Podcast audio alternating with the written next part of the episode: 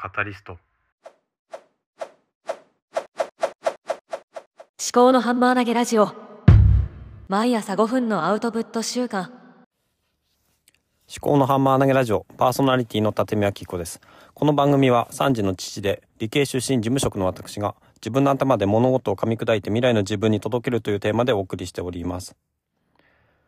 今日は2月14日火曜日です。第419話ポッドキャスト YouTube ノートというタイトルでお話しします。今日はツイッターの通知を見ていたら DJ リッキーさんポッドキャスト大学という番組を毎日配信されてる方なんですけどもが私の、えー、ツイッターのツイートにいいねとかをしてくださったんですよね。でそれがまあ DJ リッキーさんのあの、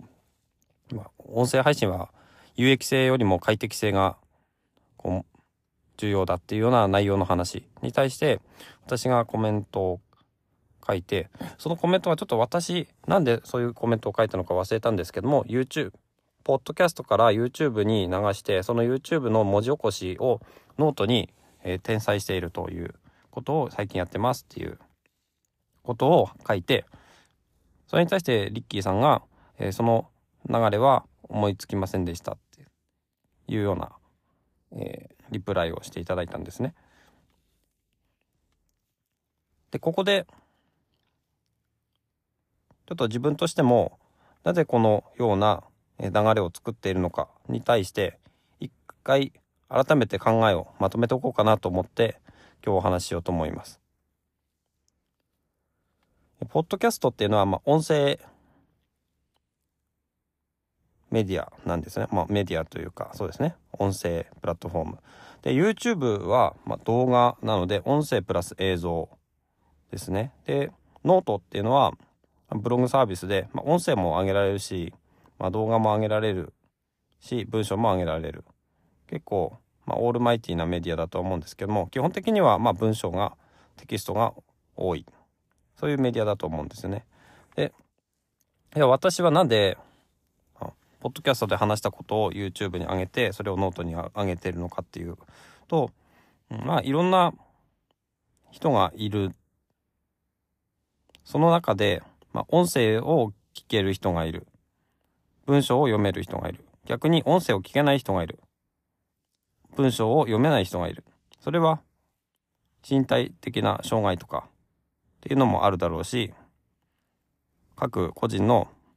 特性によって、まあ、文章を読みづらいっていう人もいると思うんですよね。逆に音、音声だと聞きづらいっていうような人もいると思うんですよ。だから、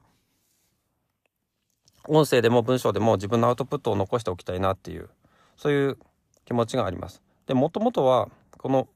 思考のハンマー投げラジオっていうポッドキャストはですね、最初は私の、記憶喪失保険というタイトルで始まった番組なんです。で、私の記憶喪失保険っていうのは、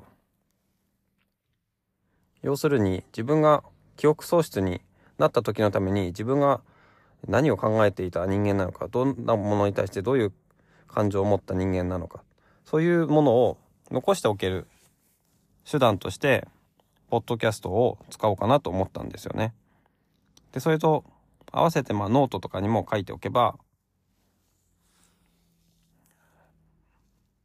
見れるかなと思ってそれぞれまあ別々な内容を発信していたことが多かったんですよ。でまあよくよく考えてみると、まあ、記憶喪失にならないとしても、うん、耳が聞こえなくなったりとか、目が見えなくなったりとか、そういうリスクもあるんですよね。で記憶喪失して耳が聞こえなくなったってなると、ポッドキャストだけだと、どうしようもないんですよね。だから、まあ、YouTube に上げると、YouTube で字幕をオンにすれば、それで、えー、内容が見れる。ただ YouTube とかポッドキャストとかだとこの見るのに時間がかかるポッドキャストは聞かなきゃいけないしでテキスト起こしをしておけばさーっと見ることができるんですよね。だから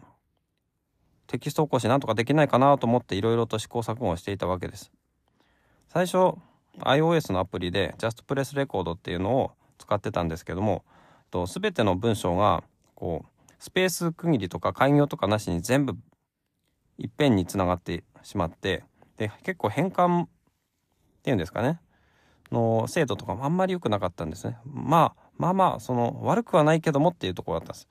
でそこでちょっとそういえば待ってよと。YouTube ってあの字幕つけられるなと思って。でそれは最初は、えー、お猿のジョージの動画を見てる時に、えー、字幕をつけてみたらあの英語版をね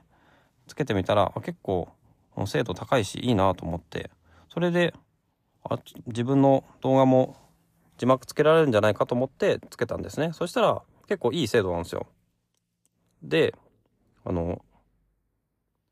YouTube の字幕編集画面見るとこのなんだろうな塊ごとになってるので2行3行ぐらいで分かれてるんですよね。だからそれだと編集もしやすいし見やすいなと思ってそれでやり始めたっていうところですね。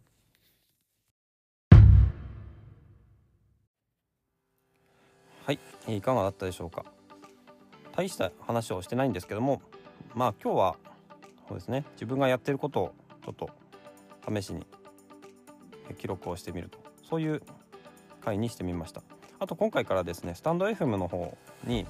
あの思考のハンマー投げラジオかっこスタンド FM 版ということであのちょっとスタンド FM 迷走してたんですけどもやっぱりちょっとこの思考のハンマー投げラジオポッドキャストと同じ内容を流そうかなと思ってで、えー、労力を最小化するためにとポッドキャストの方はアンカーで iPhone アプリで直接撮っています。でスタンド FM の方は iPad を膝の上に乗せてここであの iPad のスタンド FM アプリ、まあ、iOS、iPhone アプリを引き伸ばした形のものなんですけどもそれを、えー、開いて同時に録音してます。なのでスタンド FM の方はジングルとか BGM とかはなし。でポッドキャストの方だとジングルとか BGM がありそういうバージョンで、えー、配信することにしてみました。そうするとまあ、スタンド FM の方はあのそのプラットフォームの中で「思考のハンマー投げラジオ」を聞けるしであのスタンド FM 独自で喋ってたこともあるんですけどもまあそれはそれで気が向いたらその時にまた話をしようかなと思いますけども同じ内容を、うん、複数のプラットフォームで流してみるっていうのもちょっとある種実験としてまた再開しようと思います。では最後までお聴きいただきましてありがとうございました。番組への感想はカタカナで「ハッシュタグ思考班」でツイートください。ではまた。